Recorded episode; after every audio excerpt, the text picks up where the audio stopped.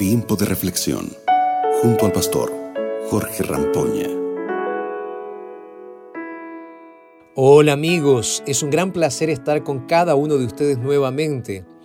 Aquí quien les habla y los saluda, el pastor Jorge Rampoña, y estoy aquí para estar junto con ustedes. Espero que todo esté bien por ahí y espero que tengan salud y bendición en el nombre de Jesús.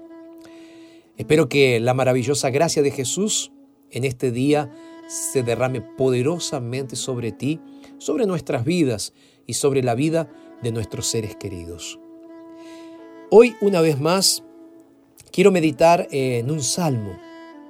Y el salmo que elegí para esta meditación es uno de los más famosos, ah, recitados y memorizados de la Biblia.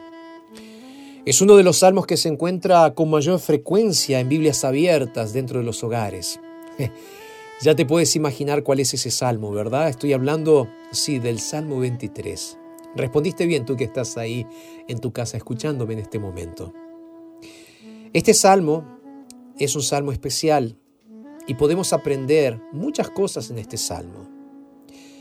Quiero invitarte entonces que abras tu Biblia y donde te encuentras, Salmo 23, Voy a leer el verso 1 y el verso 2. El texto bíblico dice lo siguiente.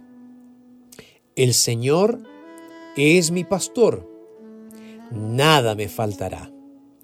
En lugares de delicados pastos me hará descansar, junto a aguas de reposo me pastoreará. Me imagino como tú ahí donde te encuentras debes estar recitando junto conmigo esta frase estos versículos del Salmo 23. ¿Sí? Bueno, ahora vamos a analizarlo un poco más, porque el Salmo 23 se conoce universalmente como el Salmo del Pastor. Creo que este salmo es conocido por niños y es consuelo para ancianos. Agustín afirmó que el Salmo 23 era la perla de los salmos. Y él también dijo que este salmo es el salmo de los mártires. La letra de este hermoso himno fue compuesta por David. Al comienzo de su caminata, muy probablemente en el momento en que se enfrentó a leones y osos, e inclusive ante una circunstancia de muerte inminente, pero él se sintió protegido por Dios. Ahora, eh, permíteme preguntarte algo. ¿Cuál es tu impresión al leer las primeras líneas de este salmo? ¿Qué entiendes eh, cuando la Biblia dice, el Señor es mi pastor, nada me faltará? ¿Podemos creer en las palabras de este salmo? ¿Te preguntaste eso alguna vez? ¿Cuántos de los que me están escuchando en este momento no tienen todo lo que quieren o necesitan? Y seguramente te preguntarás, ¿será que Dios está tratando de decirme algo? ¿Será que Dios no se equivoca cuando a través del salmista dice, nada me faltará? Para entender correctamente lo que significa este salmo debemos pensar en la forma que fue escrito este salmo. Si hiciéramos una traducción más literal del texto hebreo sería más o menos así. El Señor es mi pastor, no tendré nada faltando. ¿En qué sentido nada faltando? En el sentido de que no necesitaré nada, no desearé nada más. No necesitaré nada más porque el Señor es mi pastor. Mis queridos, Dios es todo lo que necesitamos.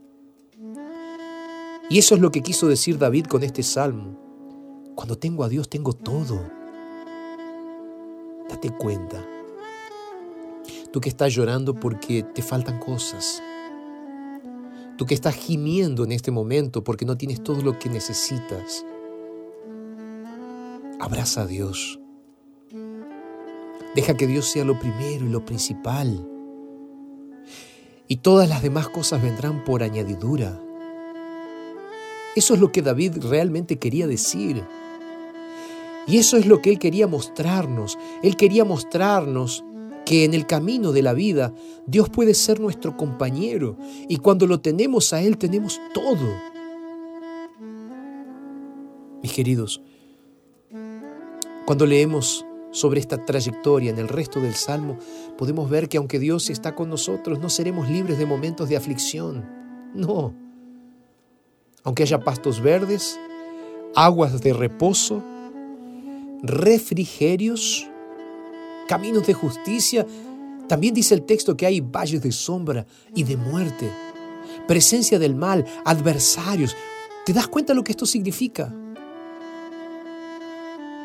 Lo que Dios está intentando decir, que a pesar de las cosas malas de la vida, Dios es nuestro pastor.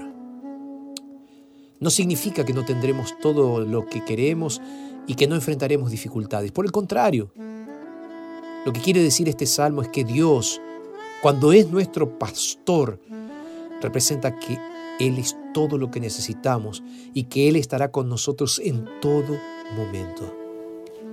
Te repito esto, Dios estará contigo en todo momento. Mi pregunta en este día es, ¿aceptas en este día a Jesús como el rey de tu vida, como el pastor de tu vida? ¿Sí? ¿Me permites orar por ti? Vamos a orar. Padre eterno, muchas gracias por permitirnos reflexionar en lo que significa que tú seas mi pastor que tú seas nuestro pastor. Gracias Señor. Nos encomendamos a ti, Padre, y lo hacemos en el nombre poderoso de Jesús. Amén. Gracias por estar con nosotros una vez más, gracias por ser parte de tiempo de reflexión. Te saludo una vez más y te dejo aquí con este mensaje de esperanza. Nos reencontramos mañana para seguir hablando acerca de la palabra de Dios. Un abrazo y que Dios te bendiga. Acabas de escuchar Tiempo de Reflexión con el pastor Jorge Rampoña.